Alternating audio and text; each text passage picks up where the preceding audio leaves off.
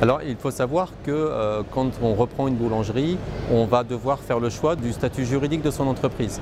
Du statut juridique de son entreprise va découler un statut social. Le boulanger va être salarié de son entreprise ou il va être travailleur non salarié.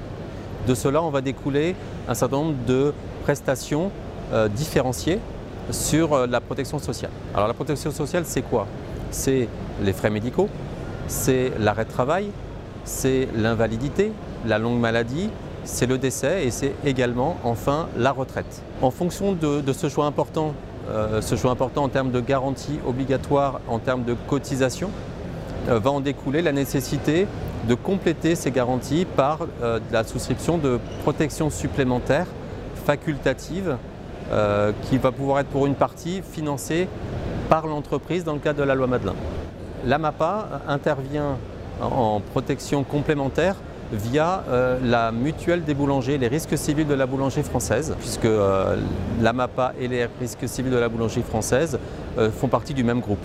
Les risques civils de la boulangerie française ont des solutions pour protéger le travailleur non salarié en complément du RSI en matière de frais médicaux, et en matière d'arrêt de travail. Pour ce qui concerne la longue maladie l'invalidité et le décès, euh, nous proposons les contrats de Mutavie, qui est une compagnie d'assurance euh, commune à toutes les mutuelles d'assurance et qui est spécialisée dans ce type de protection.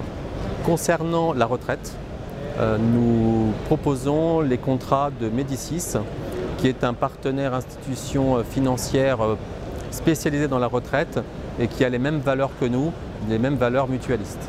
Il faut savoir que les Médicis est euh, dirigé par un boulanger. La MAPA est présente sur tout le territoire français avec ses 82 agences et ses 350 conseillers qui sont à votre service.